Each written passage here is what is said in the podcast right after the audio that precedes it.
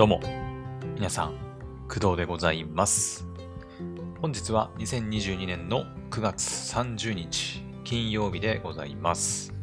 現在の時刻は朝の6時53分です。はい。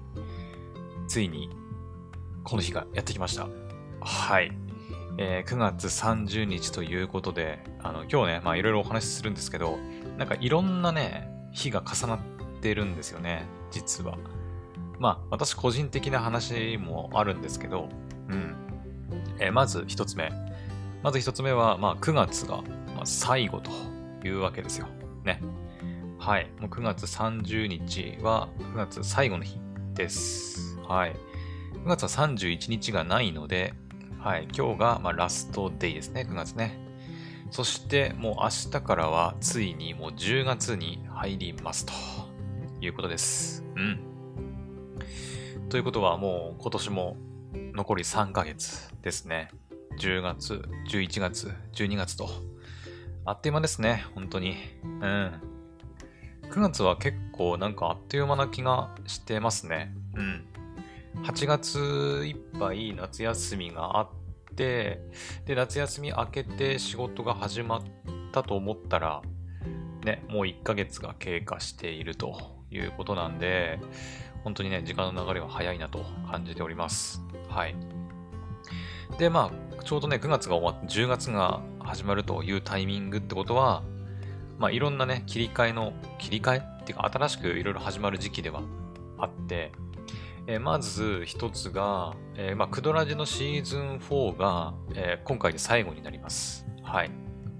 まあ、シーズンが終わるからといって特段何かあるわけでもないんだけど、ね、まあ前にもちょっとシーズンの、ポッドキャストにおけるシーズンの話を少ししたことしたことあるんですけど、えっ、と、クドラジは今シーズン4で、えっ、と、まあ、シーズン1が長いのかな？シーズン1が長くて、去年始めてから、まあ、去年いっぱいまでをシーズン1として、で、今年の初めからシーズン2、3、そして4とやってきたわけで、で、それがまあ今日でシーズン4が終わるということですね。私は3ヶ月に一区切りでやってるんで、まあ、そういう風にしてますけど、うん。まあ、シーズンの分け方はまあ自由なんでね。はい。で、明日からはついにシーズン5が、はい、始まります。はい。ね。まあ、これも同じで、あの、シーズン5だからといって特段何も、ね、あの変わることはなく、いつも通りやってはいきます。はい。ただまあ、エピソード数が、まあ、シーズン5のエピソード1になるっていう、まあ、くらいかな。まあ、だからシーズン4、今、この配信で何回目だ ?92 とか ?1 とかかな？違ったかな？確か前回が、えーっとですね、前回のエピソードが91だから、今日で92だね。うん。はい。まあ今日で92エピソードになりますけど、まあ、明日からまたね、1からカウントしていくということになります。はい。で、あとはそうだね。うーん、まあ、あと10月になると変わるって言ったら、あれだね。アニメ。うん。まあ、私のね、クドラジのシーズン分けは、実はそのアニメのシーズン分けにちょっと習ってる部分もあるんですけど、うん。アニメが、そのアニメのね、その春夏秋冬のアニメが終わると、まあ、クドラジのシーズンも終わるというふうに、まあ、私がただ設定してるだけなんですけど、夏アニメがまあ一応今日で、今日でっていうか、まあ、シーズン的には終わりますよね。うん。で、10月からはもう秋アニメクールということなんで、まあ、どうだろう。新しいアニメ、ね、10月1日から始まるものがあるのかは、ちょっとまだ把握できてませんけど、はい。まあ、徐々にね、新しいアニメも放送されていくと思いますので、また、どうしようかね。1話見たら感想を話すっていうのをやろうかなとは思ってますけど、うん。ね。はい。まあ、アニメが始まる時期でもあるということですね。まあ、逆に言えば、夏アニメがもうね、終わってしまって、まあ、今日ね、あの、この後ちょっとお話しますけど、ツイッターのスペースをポポさんとやるに、に、やることに、え？やるにあたってか、やるにあたって、えっ、と、まあ、アニメをね、あの見なきゃいけないと。えっ、とね、アビスと夜更かしの歌の最終回の話したいねっていう風になって、で、私今週ちょっと忙しかったんで、アニメあんま見れてないんですよ。うん。だから最低でもアビスと夜更かしだけは、ね、夜更かしは今日の昼以降だったかな。うん、更新ですけど、アビスなんかはね、ちょっと時間見つけて見ねえとやべえなってなってたんで、あの、昨日かな。うん、仕事のね、あの、休憩時間とかを使いながら、あの、なんとかアビスは、はい。1時間スペシャルだったんで、ちょっと見れるか不安だったんですけど、無事なんとか、はい、最終回見ることができました。はい。まあ、なので、アビスの最終回とか、ま、夜更かしも今日で最終回だとは思うんですけど、13話かな。うん。もう見て、今日の夜のね、ポポさんのスペースに臨みたいと思ってます。はい。まあ、そんな感じで、だから、本当に最終回を迎えてる作品が結構出てきていて、まあ、まだまだ最終回を迎えられないというか、迎えない 作品もね、ちらほらありはするんですけど、まだ1ヶ月くらいかかるね、作品もあるんですけど、まあ大半はね、この時期に終わって、そして新しいアニメがまた始まるという時期でございます。はい。ねえ。まあだからなんか、この10月というタイミングで、ね、やっぱ一区切りっていう感じしますよね、なんか。うん。暦的にはどうなんだろうね。3ヶ月ごとに区切って、その区切りではあるのかな。まあ、9月が夏かと言われるとちょっと微妙ではあるけどね。うん。実際の感覚でいくとやっぱり9、10、11が秋じゃない？ね、私のクドラジェのシーズンとかも、まあアニメのシーズンもちょっとやっぱり10、11、12が12月を秋と含めていいのかってちょっと微妙なところじゃないですか。微妙っていうか、まあ変な感覚ありますよね。うん。12月はやっぱ冬だろみたいな。12月、1月、2月が冬で、まあ、3、4、5が、まあ、夏で、あ、ごめんなさい、春で、えー、6、7、8が夏だろうみたいな感覚やっぱあるじゃないですか。ね。うん。だからちょっとずれ込ん、1ヶ月ほどね、やっぱずれ込んでるっていう感覚は私にもあるんですけど。まあでもなんかアニメがね、その、うん、まあ別にアニメのそのシーズンと一緒にする必要はないとは思うんだけど、まあ、なんとなくね、あのまあ、私のトークドラジのね、トークテーマはやっぱアニメの話題が多いっていうのもあって、まあそうだね、うん、シーズン分けはアニメのシーズン分けと一緒にしたいというのがあって、まあ、クドラジは、まあ、1、2、3、4、5、6、7、8、9、10、11、12というね、まあ、わかりやすいね、シーズン分けにしてはあるんですけど、うん。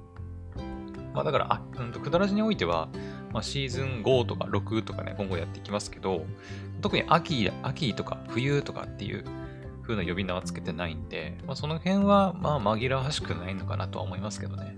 はい。って感じです。はい。ね本当に9月最後の日ですよ。あ、言ってなかったけど、9月最後の今日はですね、めちゃくちゃ天気ですよ。あの、私が住んでるところは。うん青空が見えてます。はい。ねまあ9月のラストにふさわしいいい天気でございます。すごく秋っぽくてね。はい。まあ寒いは寒いんだけど、うん。10月になってくると、もう本格的に寒さが、ね、出てきて、いよいよ、もうストーブの時期なんじゃないかなと思いますけどね。うん。ですね。もう一桁台の、ね、温度になったりとかすることもまあ、出てくるんじゃないかなとは思いますけど、はい。まあ、10月は特段でも何かイベントっていうとハロウィンぐらいかな。うん、まあね、今思いつくとしたらハロウィンぐらいしかないけど、まあ私はハロウィンで何かするわけでもないし、どっちかっていうとやっぱ11月かなっていう感じはしますよね。うん。11月は、えー、まず、あれだ、えっ、と、新海誠監督のね、えー、すずめの戸締まりも、えー、公開されますし、11日だったかな。うん。ありますし、あとは、あれだ。私29になります。誕生日で。はい。私が誕生日で29歳になるとかね。うん。だからどっちかっていうとなんか11月の方がなんか、まあ楽しみ、楽しみ、うん、まあ楽しみっちゃ楽しみか。ね。とか、うんが多い気がしますね。10月はハロウィンぐらいかなっていう。うん。あ、11月はあとね、あの、髪の毛をね、ちょっと切りに行こうかなとか 考えてますけど、まあ、ね、皆さんにはあまり関係ないので、うん。あまり深く話しませんけど。うん。ね、まあそんな感じで、11月は結構楽しみかな。まあ、12月は12月でね、また年末年始クリスマスとかもあるし、うん、イベント盛りだくさんっていう感じでね、私は結構あのー、なんだろうね、年末年始の、あの、少し寂しい雰囲気というか、日本ならではのさ、まあ、あの、ニューヨークとかでさ、よくあの、ハッピーニューイヤー、花火ボーンとかっていうのもよくテレビで見て、楽しそうだなとは見てますけど、個人的にはあまりその、ワーキャー騒ぐのがあまり得意な方ではないので、なんか日本の年末年始、うん、除夜の鐘聞きながら、こう、しんみりとなんか年を越していく方が、まあ、個人的には好きかなっていう。なんかみんなでさ、親戚とか集まって、家のあったかい家の中でさ、集まって、まあ、ご飯食べたり、まあ、テレビ見たりとか、まあ、おしゃべりしたりとか、まあ、そういうなんか団らんみたいなものが個人的には結構好きかなっていう、うん、気がしてますね。はい。って感じなんで、まあだから、10月、11月、12月、まあアニメで言うと秋クールも、まあすごい楽しみだなっていう気がしてます。はい。ね。まあ、これから寒くなっていって、どんどんね、こう、雰囲気が寂し寂しいね、空気感にはなっていくんですけど、私はまあ逆に好きだね、好きだなっていう感じですね。私はあんまりやっぱね、夏も別に嫌いじゃないけどね、海とかね、別に嫌いではないんですが、まあ冬のこう静かな雰囲気も好きじゃ好きだよっていう話です。はい。で、あ、そうだ。これも忘れてた。まあ昨日とかね、一昨日からやってますけど、あの、黒の奇跡2ね、今日実況やっていきます。はい。やっとですね。まあ、やっとって言っても、まあ昨日発売したばっかなんですけど、はい。去年ね、黒の奇跡1をクリアして、やっとその続きが遊べるということで、もう今からね、ワクワクしてる。うん。はい、めちゃくちゃワクワクしてます。うん、まあ今日1回目ですけど、何時間ぐらいやろうかなとかって考えてますね。まあ1時間以上はやると思うけど、2時間ぐらい、2時間3時間できたらいいのかなって思ってますね。はい。で、あとは、ちょっとお知らせですけど、さっきも言ったけどね、今日の、えー、夜、8時半か。8時半から、えー、ポポ犬のポポさんと、えー、私の工藤2人で、またね、アニメについてスペースをやります。はい。アニメトークですね。えー、内容としてはさっきも言ったけど、夜更かしの歌、メイドインアビスの最終回を迎えての、まあ、感想を喋るとか、うん。あとは、先週私が喋ったアニプレックスオンラインフェス2022だったかな？うん。の、えー、まあ、新作アニメ情報について、まあ、喋るという回になるんじゃないかなと思います。はい。まあ、今回は、あのー、前回みたいに 2時間半以上とかにはならないようにね、はい、もうきっちり1時間で、はい、終えようかなと思ってますんで、まあ、おそらくね、お互いに喋り足りなくなるとはね、絶対思うんだよ。うん。え、もう1時間、まだやりたいなってなるんだけど、今回はもうあの、いや、もう1時間でやめようっていうふうに2人で決めてるんで、あの、ご安心ください。あの、長々と続くことはないと思います。はい。やっぱりね、なんか1時間でやっぱ喋りたいことあるんだけど、切っておくからこそ、やっぱその次回もさ、やっぱ喋りたくなるっていうね、のがあると思うんで、うん。ね。一回でわーって喋っちゃうとさ、あれだから、今回は1時間でも、いくら喋り足りなくてもバッて切って、まあ、いきなりね、1時間経ったからブチンって切ることはないけど、その、じゃあもうそろそろ1時間だから今日はここまでにしようって言ってね、うん、まあ次回も、また、次回続きやろうみたいな感じにはなると思います。はい。なので、まあ、今日の金曜日だから、金曜日の8時半なんで、ね、まあ週の終わりですから、飲み会とか、ね、まあ、どっか出かけて外食する人もいるかもしれませんけど、もし時間があれば、はい、Twitter の方から、参加していただけるといいのかなと思います。はい。あ、そうだ、忘れてた。あの、ポポさんからね、えっ、ー、とツ、ツイッターのスペースのリンクをね、えー、送ってもらったんですけど、私のツイッターの方でちょっとまだ共有してなかったんで、今やっちゃいましょうか。えっ、ー、とね、して、えー、共有するだね。共有、ツイートで共有しておきます。あ、違う。あ私のツイスペースじゃないな。ん待って、削除削除まで。えーっと、ちょっと待ってね。あれ？これどうやってやったっけ？えー、リマインダー設定するでしょ？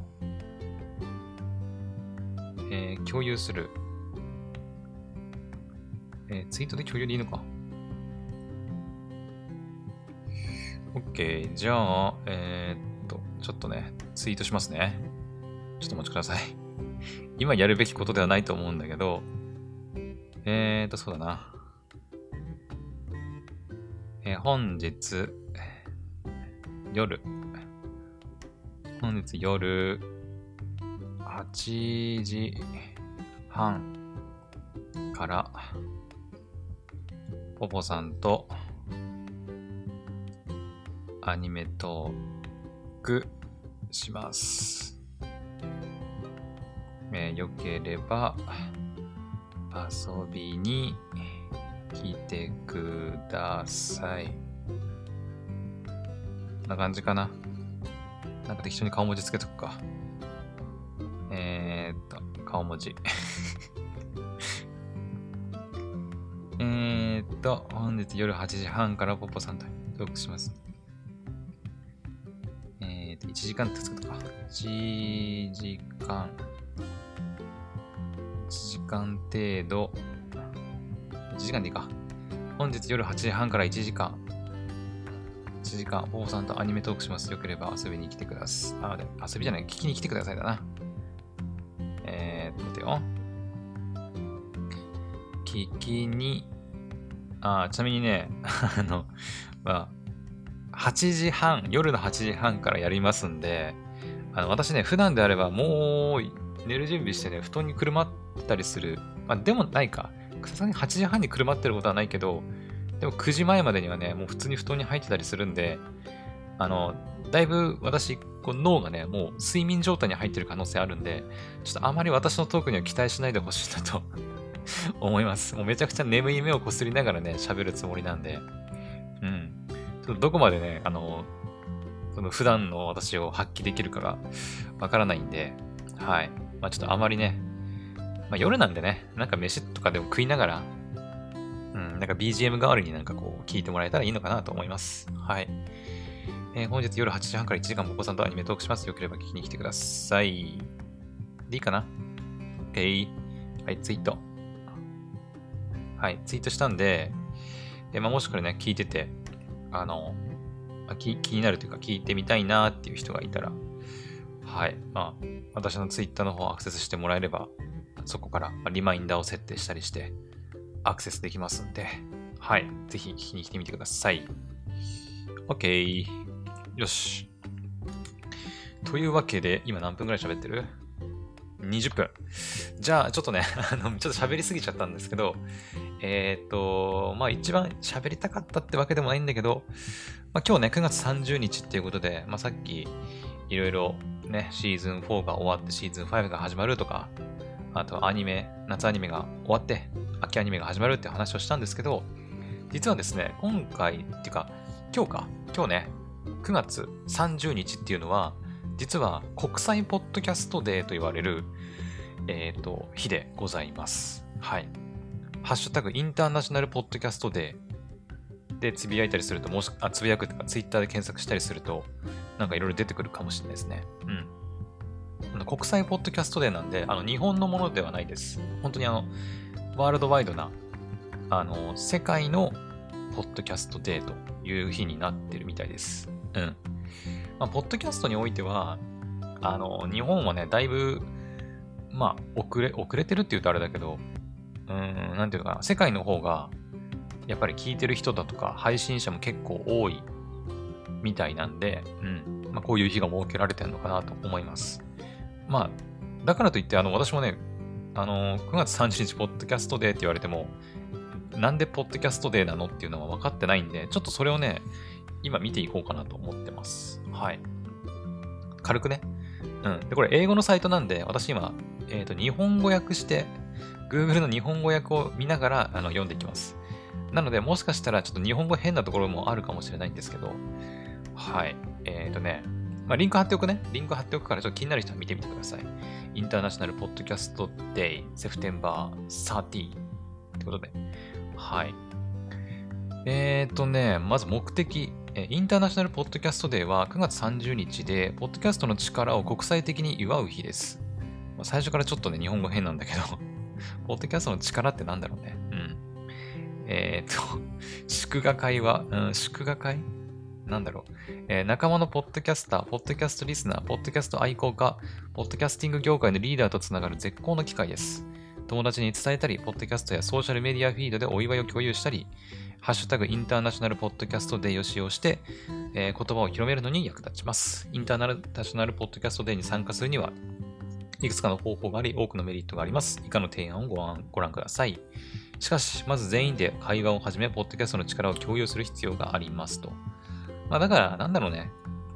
まあ私みたいなポッドキャストを配信する人間、そしてその仲間、仲間たちとか、あとはポッドキャストを聞いてくれてる皆さん、あとポッドキャストが好きな人、愛好家？あと、ポッドキャスティング業界で働いてる人たち、そしてリーダーとか、まあ、そういう人たちとまつながる日になるんじゃないかなと。日っていうか、そういうつながるためのイベントが行われたりする日みたいですね。うん。まあ、実際なんかね、えー、インターナショナルポッドキャストデーの公式イベント配信っていうのが行われてるみたいで、えー、9月30日に、まあ、私が今見てるね、この IPD っていうのかな？あインターナショナルポッドキャストデーの略か。IPD ライブページ、または YouTube チャンネル、Twitter アカウント、Facebook ページ、または Twitch のストリームからライブブロードキャストに参加してくださいと。うん。ってことなんで、まあなんかいろんなプラットフォームでなんかライブ配信やるんじゃないかな？違うのかな？ちょっとわかんないけど。うん。まあ Twitch とかでもね、やるみたいですし。まあおそらくこれ全編英語だと思うんで、あのまあ日本人の方が聞いてもちょっとファーって感じかもしれないんで、あれですけど、まあそういうイベントがまあ海外では行われているということです。はい。歴史なんかも書いてあるんでちょっと読みますが、え、ポッドキャストとポッドキャスティングが長年にわたって進化してきたように、国際ポッドキャストデーも同じことを行ってきました。えー、2014年、14年何年前 ?6、8年前ぐらいか。ナショナルポッドキャストデーが祝われました。え、そんな前からなんだね。ポッドキャストの国際的な力をすぐに認識した後、私たちは今日の、今日かな今日の9月、じゃあ今日か。今日の9月30日に祝われる国際ポッドキャストデーにブランドを変更しました。あ、ナショナルポッドキャストデーっていう名前から、ポえーとポッドキャあ国際ポッドキャストデーっていう名前に変更されたんだね。長年にわたり私たちは約100カ国から200時間以上のライブストリーミングを行ってきました。へえ、100カ国。物語、そして専門知識、お祝いを毎年続けて、私たちの一日を素晴らしく壮観なものにしていきましょう。なるほど。で、その下にね、まあ、いろいろ国際ポッドキャストデーでできることっていうのが、ね、まあ、いろいろ書いてあるんで、まあ、この辺はちょっと飛ばしますね。うん。まあ、なんかいろいろポッドキャストについて勉強できたり、そういうポッドキャストの配信者とつながったりとか、できるってことなのかな？うん。です。私も全然分かってないんだけど。うん。まあ、とにかく、あの、ポッドキャストデーっていうのが今日9月30日で、まあ、なんか世界的になんかそのポッドキャストをもっとこう盛り上げていきましょうみたいなイベントが、まあ、行われてるってことなんだろうね。うん。はい。まあ、私は別に個人としてなんか参加するとかもないし、うん。だけど、まあ一、一ね、ポッドキャスト配信者として、なんかこう、ね、日本でももっとポッドキャスト広まってほしいなとも思ったりするし、うん、なんか、ポッドキャスト配信してる人たちともっとつながりたいなっていう思いもあったりするんで、ちょっと今回紹介してみました。はい。あ、こっちもなんかある。ねちょっとこっちも読んでみようか。国際ポッドキャストデーについて。えー、国際ポッドキャストデー9月30日は、ポッドキャストの、あ、これさっき同じだね。国際的に祝う日。えー、 National IP、あー、なんかややこしいな、これ。ちょっと待って。 National IPA Day、 National Waffle Friday、 National Pancake Day、 National Pretty Much Anything You Day があります。なんのこっちゃ。なんのこっちゃ。2013年の夏、スティーブ・リーは全国高齢者の日のラジオ発表を聞きました。それはかなりクールだと思ったので なぜポッドキャスティングを祝う日がなかったのかという疑問が生じました。その時、スティーブはポッドキャストの日を作ろうと独り言を言いました。冒険が始まり、ポッドキャストの集団チームが頭を合わせて、その日を生き生きとさせました。うん、あの、むちゃくちゃな日本語訳ですね。2014年にはここ、米国で初のナショナルポッドキャストデーイベントと祝賀会を開催しました。全国のポッドキャスターからのコールインを含む6時間のライブストリーミングを提供しました。チームは Google Hangout で Q&A セッションを開催。デイブ・ジャクソンの Ohio Podcasters Meetup、ミートミーツアップ、ミートアップなど世界的に有名なポッドキャスターによる週全体のポッドキャストミートアップを承認。レイ・オルテガかな？は数人のポッドキャスターをポッドキャスターズラウンドテーブルに招待。2015年私たちはポッドキャストコミュニティの声に耳を傾け、インターナショナルポッドキャストデーにブランドを変更。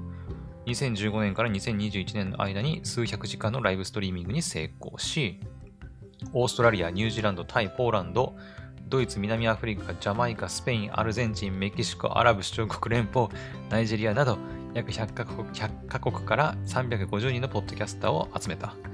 フィリピン、インド、フランス、スイス、スコットランド、イギリス、フィンランド、カナダ、アメリカなど、 International Podcast Day は、えー、ニューヨークタイムズ、アップルポッドキャスト、ヤフー、CBS および ESPN によって言及されていると。はい。特別な社交イベント、フェスティバル、ミートアップが9月30日前後に世界中で開催されます。2014年以来、インターナショナルポッドキャストデイチームは、世界中の独立したポッドキャスティングの才能を紹介し、成長している業界の意識を高めることに重点を置いてきました。えー、初日から私たちは、ポッドキャスティング業界が集結できる活気ある祝賀会を作成することに専念。間違いなく私たちのコミュニティは国際ポッドキャストデーを有機的に成長させ、これまで想像もできなかったほど大いなものに大きなものにしました。うん。コミュニティの創造性は目を見張るものがあり刺激的ですと。2021年インターナショナルポッドキャストデーチームはライブストリーミングを1年間休止。へえ、そうなんだ。しかし今後は国際ポッドキャストデーチームが8時間のようやくライブストリームイベントを作成する予定。ようやくライブストリームイベントってなんだろうちょっと変なね、役になってるね。うん。これにより誰もが他の人と同じようにお祝いの日を楽しむことができる。私たちは毎年のようにコミュニティと一緒にお祝いをし、引き続きソーシャルメディアチャンネルを管理します。国際ポッドキャストデーの実現に協力してくれたポッドキャストリスナー、ポッドキャスター、オーディオ愛好家のすべての方々に感謝。この日を祝うユニークでクリエイティブな方法を引き続き見つけてください。お祝いと共有のルーツに立ち返って9月30日の国際ポッドキャストデーを楽しみにしています。これはポッドキャストの力を国際的に祝うイベントですと。ハッシュタグインターナショナルポッドキャストデーを使用して会話に参加してください。とのことでした。はい、長かったね。はい、まあ、今私がね、喋った内容については、あのー、はい、まあ、リンクにね、サイトを貼っておくんで、全編英語ですけど、まあ、Google 翻訳とかでね、私みたいに、あの、訳せば全然読めますので、はい。ポッドキャスティングとは何、何で、何ですかとかね、歴史的タイムラインとマイルストーンとか、ポッドキャストクイズ、ポッドキャスティングの知識をクイズ、テストするっていうのもあるね。なんだろうこれ。ちょ、ちょっとやってみていい？ちょっとやってみていい？ちょっとどれぐらい長いかわかんないけど、適当に。えー、ポッドキャスティングについてどれだけ知っていますか？クイズに答えて見つけてください。クイズ開始。ポッドセーフ音楽とは？え？何？ポッドセーフ音楽？えー、汚い言葉を含まない、マルウェアを含まないオーディオ、ライセンスによって使用が許可されているすべての作品。汚い言葉を含まないとかじゃない？違う？あ、違った。RSS 形式の作成者は誰ですか？知らんがな。デイブ・ワイナー、ダグラス・エンゲルバート、アダム・カローラ。えー、適当にアダム・カローラ。あ、違う。デイブ・なんとか。ID3 タグとは、MP3 に関する情報を確認するために使用されたメタデータコンテナ、医療情報ブレスレット、軍人が着用するメタルネックレス。え ?MP3 じゃないの？だって意味わかんないなんとかブレスレットとか。2005年に Apple はバージョンの iTunes にポッドキャスト、あ、どのバージョンに iTunes にポッドキャスト 導入しましたか ?4.9、5.0、4.8、5.0じゃないの？違う、4.9。全然わかんねえ。ポッドキャストを始めた最初の米国の大統領。え？バラック・オバマ、ビル・クリントン、ジョージ・ W・ ブッシュ。え？えバラック・オバマ。あ、違う、ジョージ・ W・ ブッシュ。ブッシュ大統領。全然わからん。ポッドキャスティングという用語を最初に言及したのは誰？ジェイク・バターフィールド、ベン・ハマーズリー、レオ・ラポート。全然聞いたことないんだけど。ベン・ハマーズリー、あった。合ってた。最初のポータブル MP3, MP3 プレイヤーが登場したのは何年ですか ?1998 年、2000年、1999年。1999年。もう合ってた。もう適当しかないよね。MP3 技術を開発発明した会社。アップル。フランホーファーゲゼルシャフト。グーグル。え？アップルあ、違う。フラウンなんちゃらかんちゃらっていう会社だ。最初のポッドキャストは何何ですか？ブログと政治に関する一連のインタビュー。連載の物語は一度に一つのエピソードで語られました。人生とプログラミングに関する毎日のポッドキャスト。あ、これ、ポッドキャストのタイトルかな？これ。え？どれ？えー、ブログと政治に関する一連のインタビュー。